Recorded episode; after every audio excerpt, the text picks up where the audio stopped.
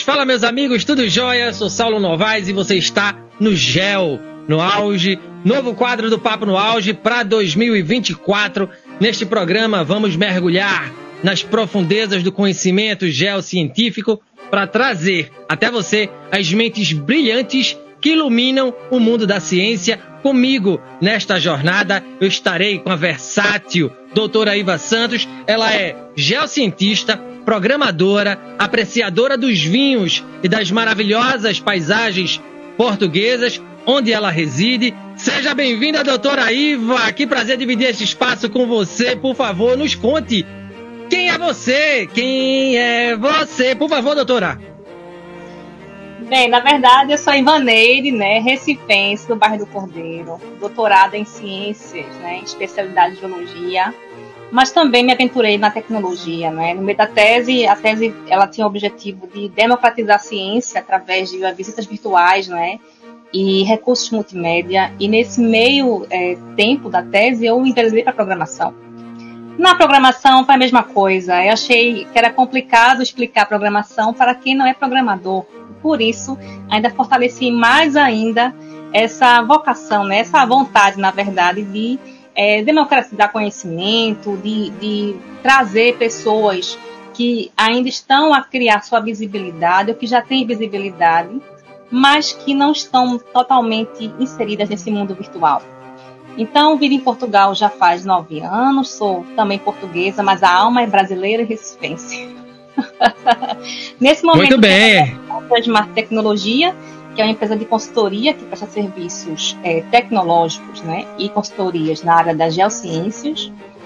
E presta serviços também acadêmicos, professora nas horas vagas investigadora.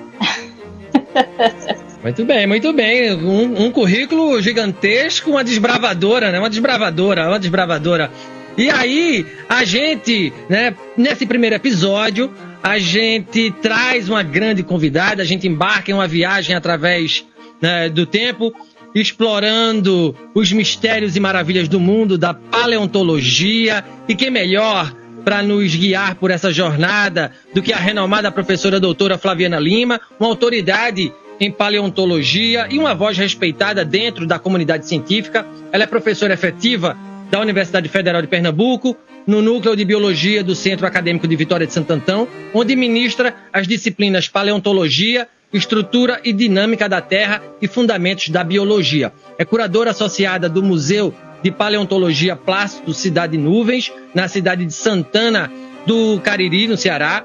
Na Universidade Regional do Cariri, atua como docente permanente no programa de pós-graduação em diversidade biológica e recursos naturais. E na UFPE, atua como docente colaboradora do programa de pós-graduação em Geociências. Doutora Flaviana, mais uma vez, seja muito bem-vinda aqui ao Geo no Auge. E para início de conversa, a gente pergunta qual foi a sua motivação para enveredar pela paleontologia. Aliás, o que é que estuda a paleontologia? Para que serve essa área de estudo?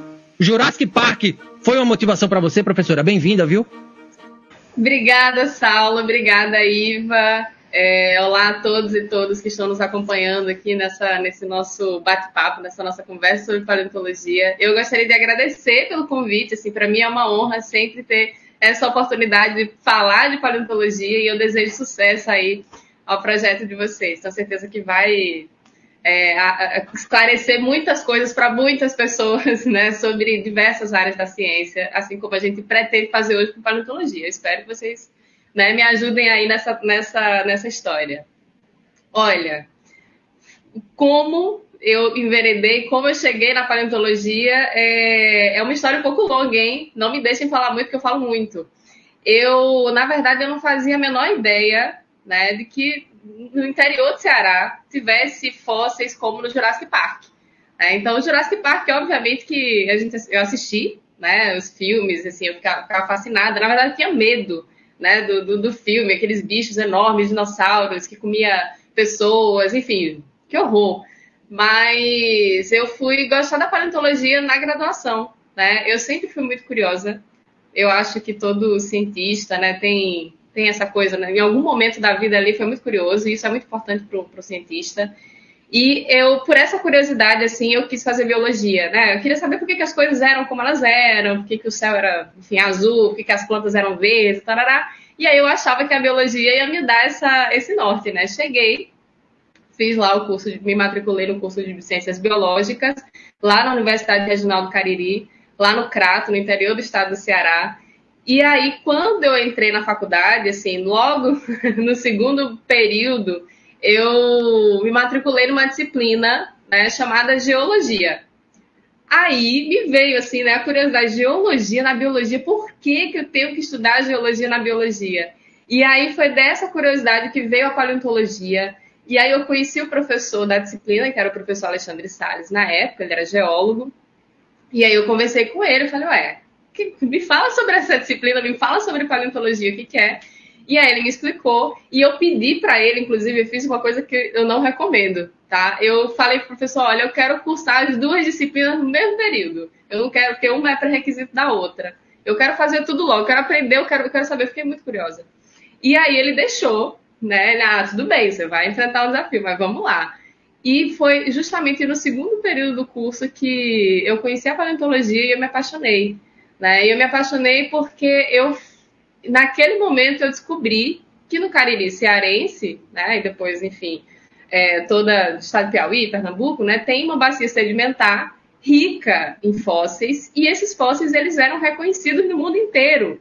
E tinha pessoas do mundo inteiro estudando esses fósseis e querendo saber sobre esses fósseis. Então, isso mexeu tanto comigo que eu falei assim: ué, eu também quero estudar esses fósseis, eu quero ter a oportunidade de fazer o que essas pessoas também querem fazer com os fósseis daqui.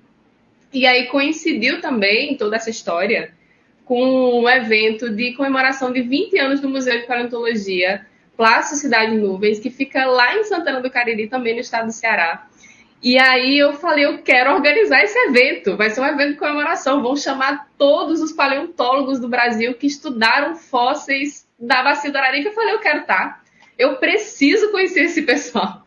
Então era como se eu tivesse ali na, naquele evento, isso foi em 2008 era como se eu tivesse ali é, conhecendo estrelas para mim, né? Pessoas que eu tava, já estava ali estudando assim, nossa, fulano, Alexander Kellner, o cara que estuda pterossauro era como se fosse um, um, uma estrela de Hollywood para mim, eu quero conhecer, né? E aí várias pessoas, eu conheci minha orientadora de mestrado, doutorado nesse evento, inclusive, assim, várias pessoas. E uh, o mais um, curioso e o mais legal que eu acho de tudo isso é que a maioria dessas pessoas se tornaram assim meus colegas de trabalho. Então a gente tem projetos colaborativos, assim, é, é, enfim, foi tentando resumir. Essa é um pouquinho da, esse é um pouquinho da minha história, né, da, dessa, dessa minha caminhada aí nessa entrada da paleontologia. Então foi esse passinho pelos fósseis do, do Cariri. Muito massa, muito massa a sua história, professora. Obrigado mais uma vez por estar aqui no nosso. adentrando, né, esse primeiro episódio aqui do Geo no Auge. Doutora Iva, a bola tá com você agora, viu? Então, é, dá orgulho de ver, dá um quentinho no coração ver esses profissionais, né, cheio de gás, novos, jovens, são jovens, muito jovens, né, cheio, já com tanta experiência e a valorizar tantas coisas que é, nós temos no Brasil, no Nordeste especificamente, que pelo menos para mim também não conhecia, até estudar também geologia, e isso é fantástico, mundialmente conhecido e temos que dar mesmo valor né, ao trabalho científico. Né? Então, doutora, é, conta então para a gente como é que foi a sua jornada, essa segunda jornada, né, que tudo é uma jornada, até se tornar professora da Federal, porque professora da Federal é uma coisa espetáculo, né? A gente sabe que são vários requisitos a cumprir, não é? E até uma pessoa conseguir aquilo que deseja, muitas das vezes a gente até pensa, pois será que eu posso exercer a minha vocação de outra forma? Já chegou a pensar em outra forma de exercer a sua vocação, de, a sua formação inicial, antes de ser professora da Federal? E outra, é, quais foram os principais desafios que enfrentou no início da sua carreira? Como conseguiu superá-los? Conta aqui então para a gente esses segredinhos aí. Essa pergunta é muito boa, assim. É... Olha, não, não foi fácil. Não, não foi uma, um, caminho muito tranquilo de, de, de seguir. Eu acho que é importante a gente ressaltar isso. Mas hoje eu avaliando toda a minha história, assim, que ainda é muito pequena diante de tudo que eu pretendo fazer, diante de tudo que ainda há, né, para ser feito, é, eu acho que é, vale, valeu a pena chegar até aqui. É, eu fiz biologia, né? Eu, minha, minha graduação é em bacharelado em ciências biológicas, então eu não me imaginava como professora. Eu acho que é importante ser isso. Né? Minha, minha família toda é, assim, é formada de professores. Eu tenho, minha mãe foi professora por muitos anos, meus irmãos são professores. Eu tenho, inclusive, uma irmã também que é professora universitária. E ela é, foi uma inspiração também para mim, né, para seguir a carreira da na, fazer pós-graduação e tudo mais.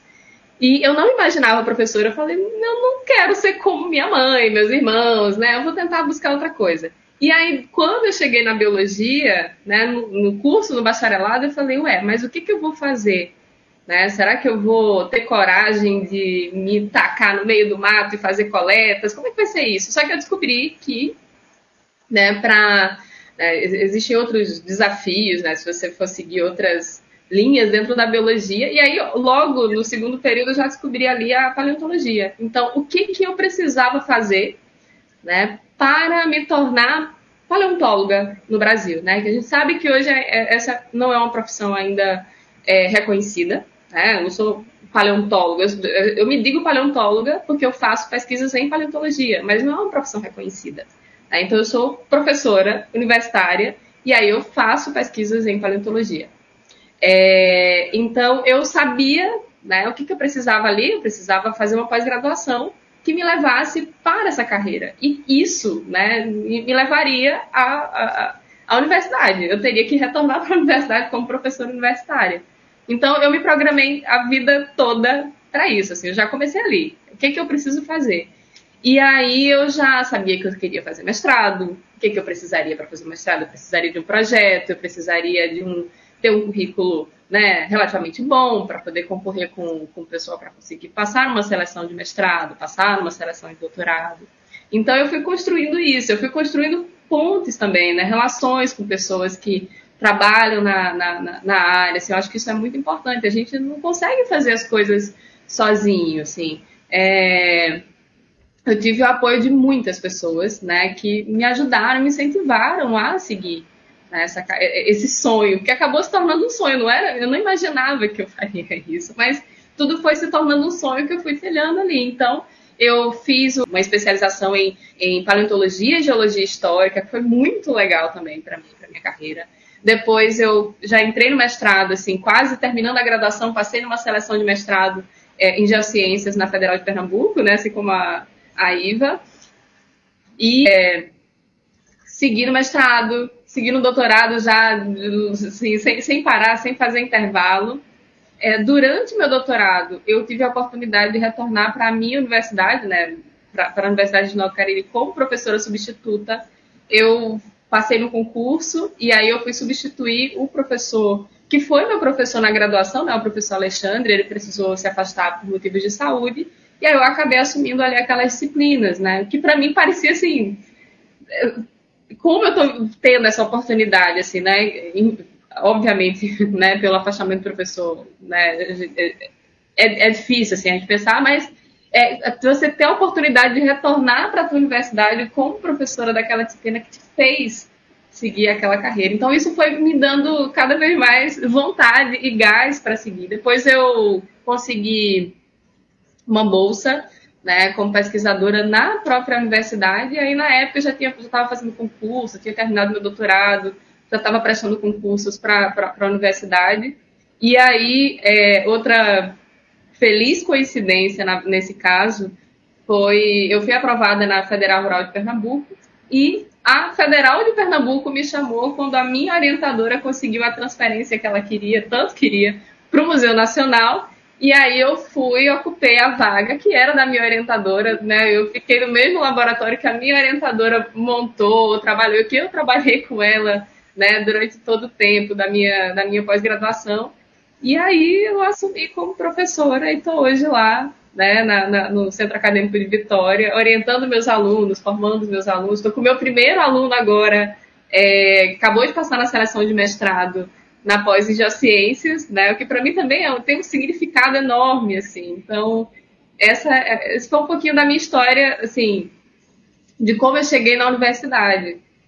Mas não foi fácil, não, nunca é fácil, né? Você tem vários desafios aí para enfrentar e muitos desses desafios a gente, né, aquela peleja, assim, principalmente por conta de recurso, né? Como que eu vou sobreviver, né, numa pós-graduação em um outro lugar, né? Eu que saí do interior do Ceará para vir para a capital, né, pernambucana, estudar, como que eu vou sobreviver a tudo isso com uma bolsa que não, não te dá, né, é, é, é todo o suporte que você precisa. A gente sabe que mesmo com esses aumentos, ainda, né, os alunos, eles ainda enfrentam dificuldade. Imagina naquela época, né, enfim.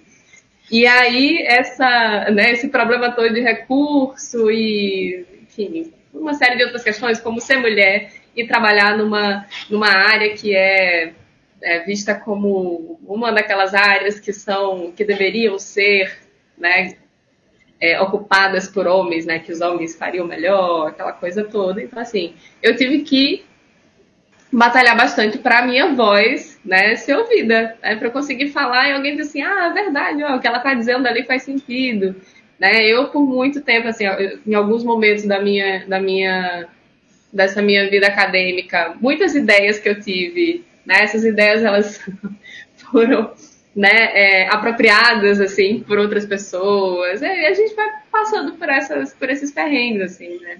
E, e, e, assim, eu acho que a gente precisa falar sobre isso, a gente precisa rebater isso, a gente precisa não, a gente tem que parar de só ouvir e falar assim, ah, tá, ok, não vou, não vou me importar.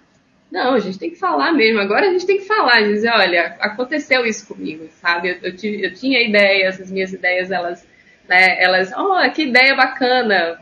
E as pessoas se apropriavam dessa ideia como se fossem delas, né? Geralmente os homens que fazem isso, felizmente. Né? E, e uma série de outras coisas que a gente ouve por aí, né? Que acabam, a gente tem que seguir. E eu não sei se o resto de tudo. Respondeu, eu fiquei aqui vendo, visualizando várias situações. Agora, quem está sendo entrevistada é a doutora, não vou dizer nada. Mas, olha, é muito bom de ouvir é, relatos dos grandes cientistas que passam por situações que as mulheres passam em diversas áreas, né? E sim, não, não, não devemos nos calar nunca, jamais, né? Pronto, mas já seguindo essa sua linha aí de perrengues, né, final, eu queria perguntar uma outra, uma outra situação, né? Como é que está a questão do financiamento, por exemplo, já que você já é professora, a gente sabe que tem os indicadores de avaliação de professores para subir na carreira, né, até para conseguir apoiar, como você mencionou há um bocadinho, é, alunos né, de pós-graduação, conseguir ser orientadora, ser indicada, e se alguém olha para você e dizer, olha, eu quero que ela me oriente. Pronto.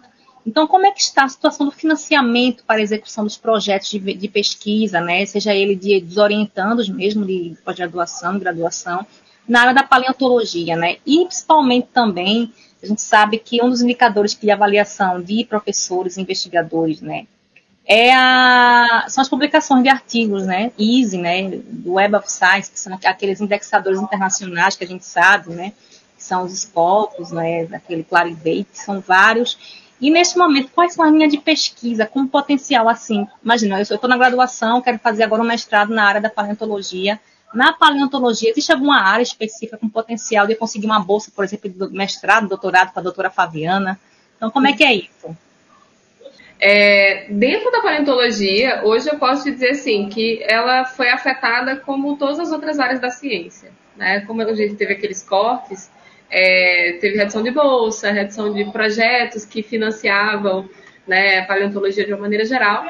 Mas eu posso te dizer que, é, de certa forma, a gente ainda tem né, agora editais que têm favorecido, é, sim, a, até, até mesmo a paleontologia. E aí a paleontologia, por ter tido, né, assim, de certa forma, uma visibilidade, né, por conta da, da questão dos fósseis repatriados e, enfim, e as pesquisas que têm avançado no, no, Brasil, né, os investimentos eles têm melhorado um pouco mais. Está muito longe do ideal, né? A gente está muito longe do ideal. A gente precisa de mais, né? Não está perfeito, mas a gente tem sim, né, recebido investimento, inclusive, é, e aí fruto de parceria, gente, trabalhar sozinho é, você consegue.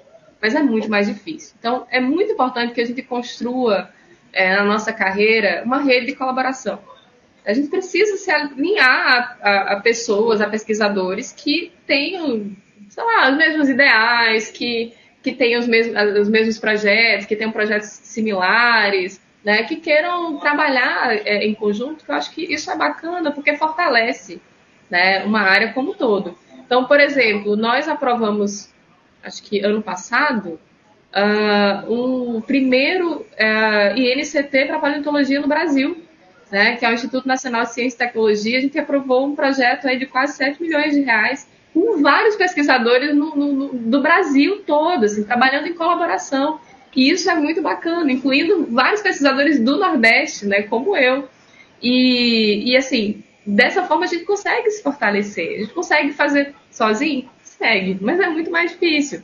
Mas um super projeto como esse, a gente consegue bolsa de pós-graduação para aluno, a gente consegue bolsa de pós-doc né, para desenvolver pesquisas em diferentes lugares, em diferentes áreas, a gente consegue financiamento para comprar equipamento, né, financiamento para realizar trabalhos de campo, né, o que é uma, é, é, é uma, das partes, assim, vamos dizer, da, da paleontologia que requer muito recurso, né? A gente precisa fazer coleta, né? A gente precisa encontrar os fósseis para estudá-los, né? Para fazer as teses, as dissertações, né? Orientar os alunos. Então, para isso a gente precisa ter verba.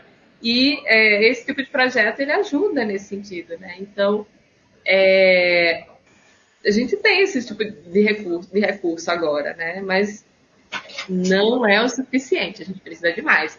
Só que para isso a gente precisa publicar, né? A gente precisa publicar bons trabalhos. E a gente publica bons trabalhos quando né, a gente faz essas colaborações, a gente né, consegue desenvolver esses projetos com os nossos alunos. Então, é assim, é uma corrida maluca, né? E, e é uma, uma, matemática muito doida que a gente tem que fazer para poder não perder né, essas oportunidades de projetos, de financiamento, de bolsa, né, para os nossos alunos. Doutora, eu imagino. Não, respondeu aí, eu imagino o quão resiliente vocês são, né? Eu, eu, eu trabalho na Universidade Federal, mas eu não sou professor, né? Eu trabalho na burocracia e vejo também, além daqueles que a gente entrevista aqui, né, no nosso podcast, o corre-corre dos colegas que estão ali no dia a dia comigo na universidade. Cara, e é muito puxado, principalmente quando você falou aí, tem que ir a campo. Nossa, eu trabalho justamente na parte de reserva de viagem, né? Agenda de viagem. O professor quer fazer uma visita. Cara, quão burocrático é isso? O quão burocrático é isso? Né? Às vezes o busão tá quebrado, às vezes não tem dinheiro para gasolina, às vezes, é, enfim, pneu furou, né? enfim, o ônibus está sujo. Isso é só um pequeno, uma pequena ponta desse grande iceberg aí. Imagina outras pesquisas, outros deslocamentos mais complexos, né? E que a universidade tem que dar conta porque a pesquisa ela não pode parar. Né? Então, professora, parabéns pela sua resiliência, viu? Parabéns. Parabéns. Obrigada, obrigada. É, realmente é uma Olha, tarefa muito difícil. Imagino. E aí, continuando, e aí eu vou bater na tecla da, da, da doutora Iva, quando ela pergunta sobre cursos, né? Para estudante de graduação. E depois também, né? É, que pretendem ser paleontólogos ou enveredar por esse caminho de pesquisa.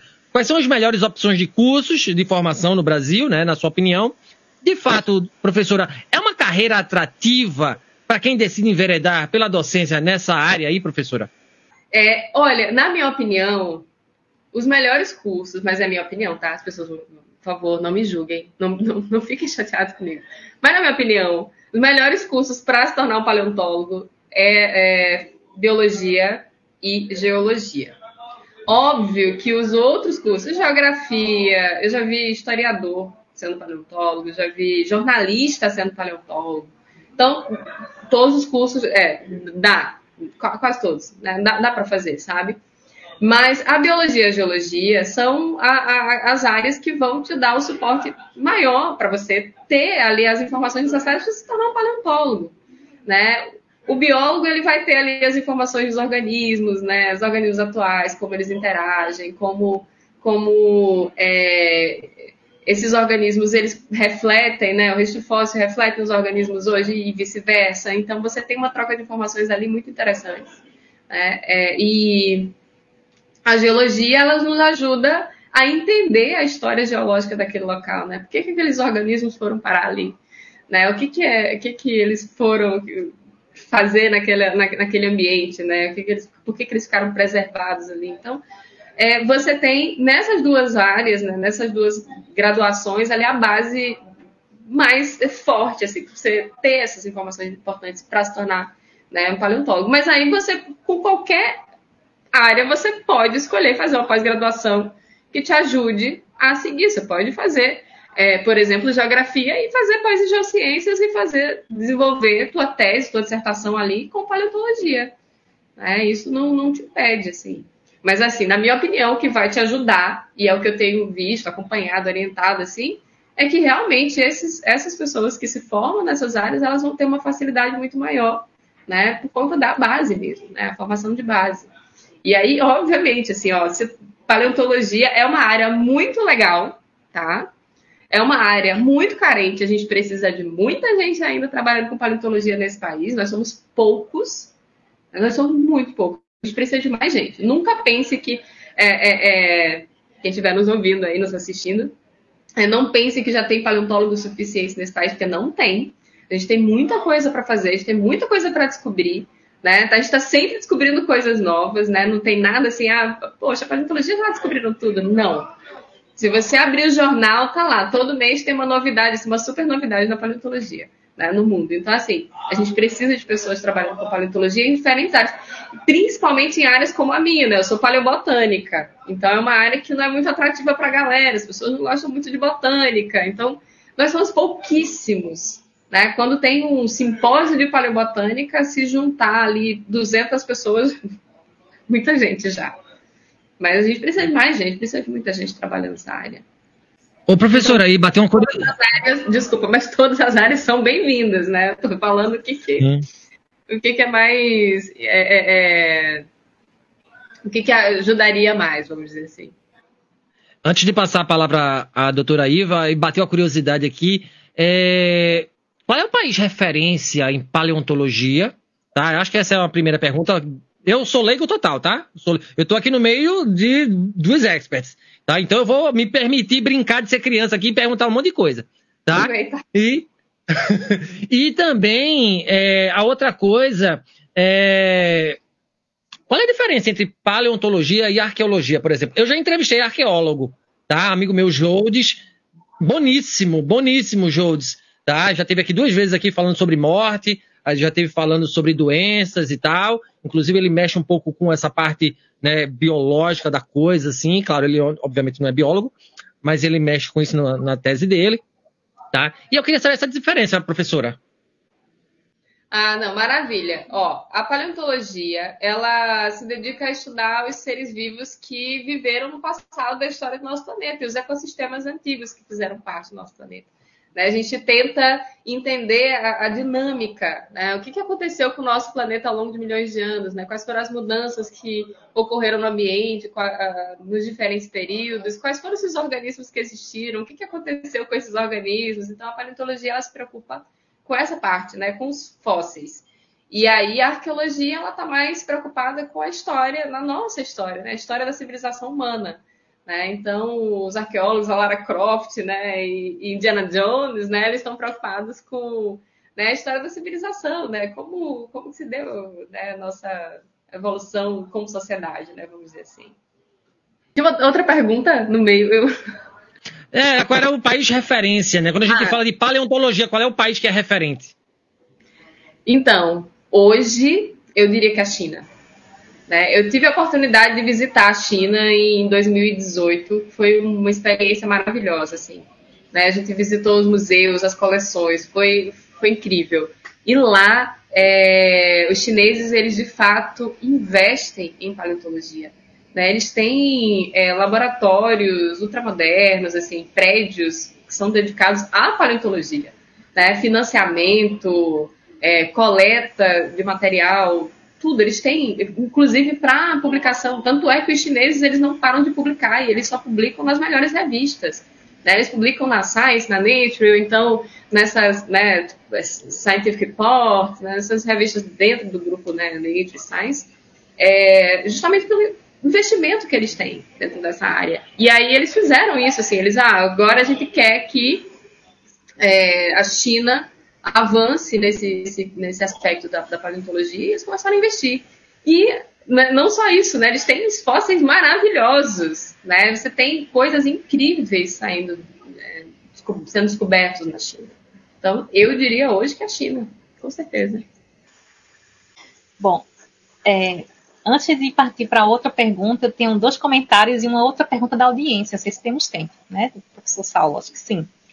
Dois comentários. Um deles é que, de fato, o que ela falou sobre as profissões é total verdade. Não sei se vocês viram aquela série O Gambito da Rainha, que é aquela, é aquela que joga xadrez, que compete xadrez, que ela é ruiva. A minha, meu cérebro, para processar alguma coisa nova, é igual dela, daquela, daquele personagem. Eu começo a, a fechar os olhos e ver tudo em três dimensões. Então, quando eu fui da geografia, em 2006, que na época tinha uma vertente muito humana para a geologia, para mestrado em geociências, vocês não têm noção. Eu via os minerais quando estudei mineralogia e aquilo entrava para o meu cérebro adentro e não foi fácil, de fato, entender as três dimensões do mineral. Então, isso é, é um exercício né, difícil de se fazer. E sim, de fato, se eu tivesse tido a formação em biologia e geologia, seria mais fácil. Mas como, pronto, eu sou atrevida, né? Aquela pessoa que quer romper o desafio, quebrar a corrente, ok, a gente faz mestrado em geologia e acabou. O outro comentário é sobre o que ela também falou sobre, é, é sobre mesmo, o mesmo tópico, né? Tanto que em Portugal a, o curso de geologia sozinho não existe. É biologia e geologia juntos. Já por essa razão, porque elas duas se complementam caso o estudante queira fazer um mestrado né, em paleontologia, por exemplo. Já tenha toda a base ali. O que há aqui é o ensino da geologia e o ensino da biologia, mas é voltado para o ensino. Mas o curso mesmo cru da científico, né, pronto, que é equivalente ao bacharelado, a geologia no Brasil, ele é junto. E tem uma pergunta da audiência, né? O professor é, Sábio Barbosa, do Ceará, ele pergunta à doutora Fabiana o seguinte, é, a doutora tem conhecimento do Museu de Paleontologia em Maravilha Lagoas, no Brasil, e qual a sua importância local? Conhece esse, esse, esse, esse museu? Não, na verdade, por coincidência, eu acho que eu recebi alguma coisa hoje no meu Instagram sobre esse museu. Eu acho Olha. que foi. Qual é o nome que tu falou, Iva? É o. Deixa eu abrir aqui. É o Museu de Paleontologia que fica em Maravilha, no estado de Alagoas, no Brasil. Isso, eu recebi, eu recebi justamente hoje um, um, um, post que me encaminharam sobre esse museu, falando: Ah, você conhece esse museu? Juro, tá? Tô olhando para ele agora aqui. Então foi, foi esse, esse, é, eu não conheço. Ah. Não, não, não, acho que não foi o mesmo, não, viu? Foi, foi meu colega, na verdade, que me mandou. E aí, foi muita coincidência, né? Ele me mandou hoje. Eu fiquei, gente, mas eu não conheço. Até mandei para minha irmã. Minha irmã mora em Alagoas, né? Eu, eu, olha, eu quero, já quero conhecer esse museu, eu não conheço, assim. Gente, tem muita coisa no, no nosso país que a gente precisa conhecer. Eu preciso conhecer, por exemplo. Eu não conheço. Que bom saber né, que tem e, e a gente aproveita a oportunidade aqui para falar. Quem não conhece, conheça. Né? Eu, a mesma coisa eu sempre falo, conheçam o Museu de Paleontologia de Santana do Cariri, né? lá no interior do Ceará, lá tem os fósseis mais incríveis e maravilhosos que você pode conhecer, é, é, que são né, de lá, desses, desses fósseis que saem de lá. E uh, conheçam, por exemplo, quem for de Recife pode visitar o próprio prédio né, do, do CTG, o Centro de Geociências, Tecnologia e Geociências, né, da UFPE, que tem museu, né, tem Museu de Minerais e Rochas e tem uma exposição né, de paleontologia com vários fósseis do estado de Pernambuco ali na exposição. Né, tem reconstituições, eu acho que vale a pena também visitar. Ô, professora, é, desculpa, doutora, rapidinho, aproveitando o gancho da tua fala para não perder aqui a, a, a, curiosidade. Você falou de. A gente estava falando de museus, de locais, sítios é, é, é, onde tem boa parte de fósseis no Brasil. Quais são os mais importantes? Olha, tem vários, hein? Eu vou, vou esquecer, eu sou, sou péssima. eu sempre, eu sempre é, acabo esquecendo alguma coisa importante nessa hora que me perguntam de, de, de, de listas, assim. Mas, assim, Obviamente, né, no, no, Nordeste do Brasil, a gente tem várias bacias sedimentares, mas a mais importante, a, a principal delas é a Bacia do Araripe, né, que tem é, fósseis aparecendo no estado do Piauí, Pernambuco e no Ceará, né, principalmente. tem outras bacias, tem outras, é, outros fósseis de outras idades que são encontrados no Piauí, que são assim, incríveis, que são é, de uma época né, totalmente diferente, lá no Devoniano, há mais de 400 milhões de anos atrás. Então, você tem fósseis lá maravilhosos. É, Rio Grande do Sul é um outro berço, assim, de... de né, tem os dinossauros mais antigos do, do mundo, né, são encontrados lá. É, e outras muitas descobertas incríveis né, que eles fazem lá no Rio Grande do Sul, é, principalmente pelo pessoal do, do CAPA, né, que é o Centro de Paleontologia que eles têm lá, que eles construíram lá, que é uma outra coisa assim que, que é, é maravilhosa, que eu acho que em vários lugares do Brasil a gente poderia adotar aquele mesmo modelo assim de, de, de local de preservação de, de, pesquisa, né? Inclusive estão trabalhando lá para ter um geoparque, eu acho que já foi aprovado, inclusive, né, um geoparque. É, em São Paulo, eu, eu, sou péssima, eu não vou conseguir listar, mas a gente tem muito nos locais. Pronto, a minha pergunta que está aqui, né, que eu tenho que fazer lá, e eu faço isso sempre nas minhas entrevistas do Geosmart, a gente sempre pergunta isso, as nossas entrevistadas são sempre mulheres, né, eu entrevisto. E eu pergunto, imagino que a professora Flaviana tem muitos motivos para se orgulhar não é, na sua trajetória desde o início, quando decidiu enveredar para a paleontologia. E eu pergunto que eu, eu gostaria que dissesse assim, pelo menos sei que é difícil escolher, pelo menos três situações assim na sua trajetória que lá dentro da sua cabecinha pensa, poxa, valeu a pena por causa disso. Então são três, três situações que lhe deram muito orgulho por exercer aquilo, a sua profissão, né? E por quê? Olha, esse, inclusive, esse é um exercício assim que eu faço que é tentar pensar, né? O que, que eu queria viver, o que, que eu vivi e, e, e, assim, poxa, eu queria muito realizar isso. E eu realizei, sabe? Assim, esse exercício de você ser grato, aquela coisa toda, né? De, poxa, eu consegui, que bacana, porque isso te estimula, né? A continuar. A gente precisa continuar, né? A gente pode parar nisso, né? Então, assim, é... mas aí você pergunta de qualquer qualquer coisa. qualquer da... coisa que você postou na sua vida, que você olha para você e pensa, valeu a pena fazer, estou orgulhosa de mim, e isso me faz ter orgulho de ser a profissional que eu sou hoje. Por exemplo, no meu caso, dar um exemplo. Eu tenho dislexia. Eu hoje me sinto, sinto muito orgulho de conseguir falar em público e conseguir falar, porque eu não conseguia falar em público. Então, eu fico orgulhosa quando eu consigo é, ministrar uma aula, por exemplo, porque para mim é um desafio muito grande, foi um desafio grande superado. Isso é uma coisa. Então, são várias coisas. A gente às vezes acha que é uma coisa grande, às vezes é uma coisa pequena, mas para a pessoa é aquilo é importante. Eu acho que a primeira coisa que, quando, quando você me perguntou isso, primeira coisa que me veio à mente, na verdade, é foram os meus alunos, sabe? Assim, é pensar nos meus alunos porque eu sou muito grata a todas as pessoas que me ajudaram de alguma forma, né? Os meus professores que me ajudaram, né? As pessoas que pararam seu tempo. Porque, gente, tempo é uma coisa muito valiosa, né? E quando, quando alguém dedica seu tempo, né, para outra pessoa, é assim, isso é não tem nem palavras para descrever isso.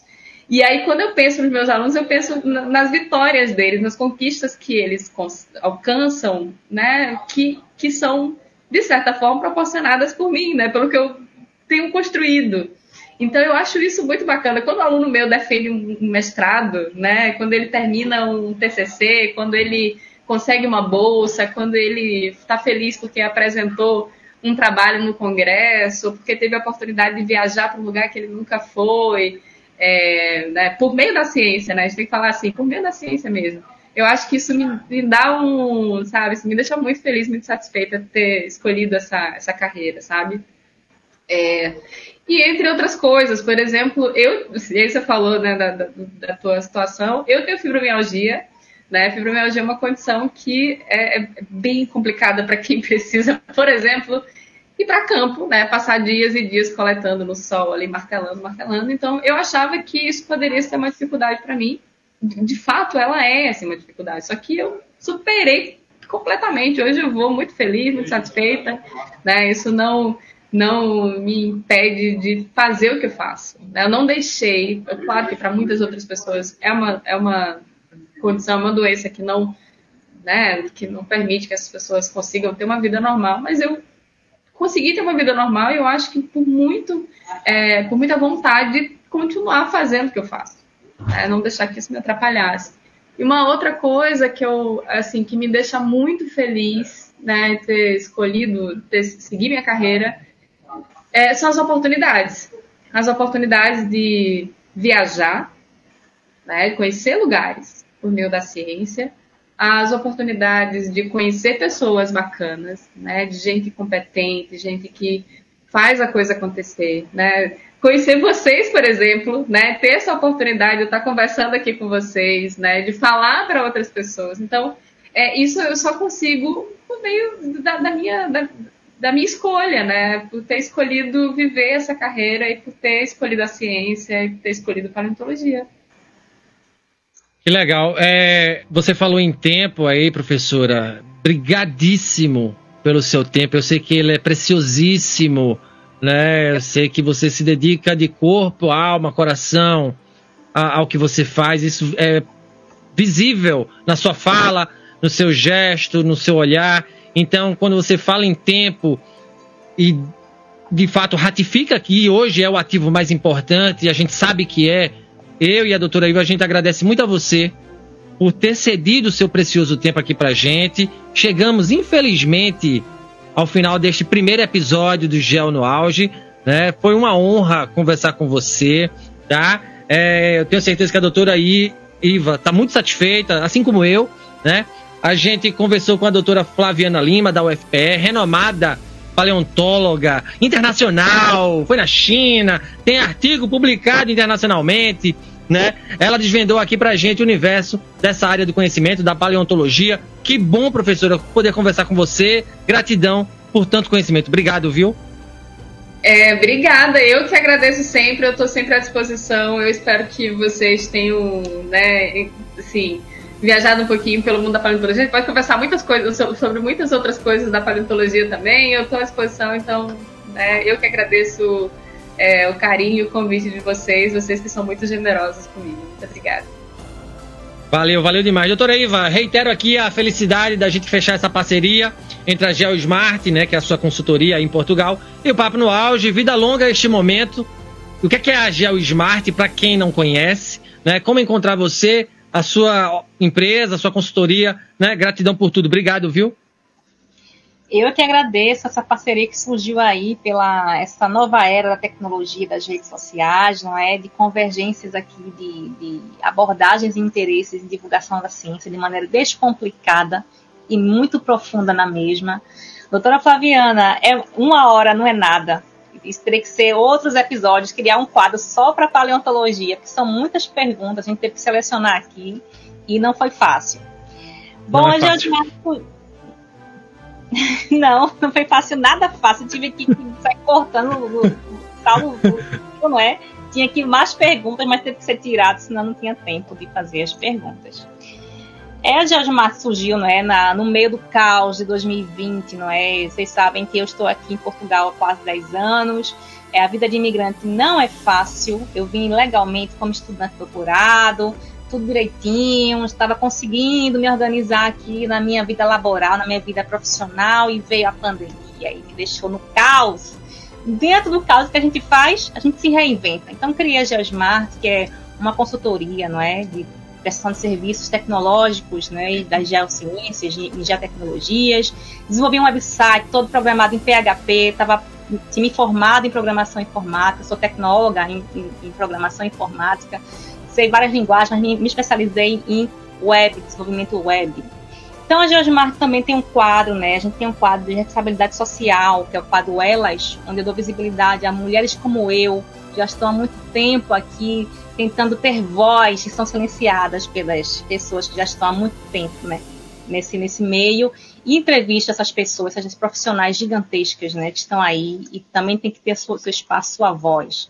Então a Geosmart é isso. Estou aqui nas redes sociais, no meu perfil, que é o Iva Santos Gel, um perfil aberto público. Publico algumas coisas pessoais, algumas coisas profissionais, não há como desvencilhar uma coisa da outra. E o smart.gel, que é o, justamente o Instagram do GeoSmart, e o geosmart.pt. Se você precisar de algum website, divulgação de alguma coisa científica, criação de redes sociais, é só falar com a gente. Estamos aí para é, voltar aqui e se reinventar mais uma vez. É isso. Obrigada.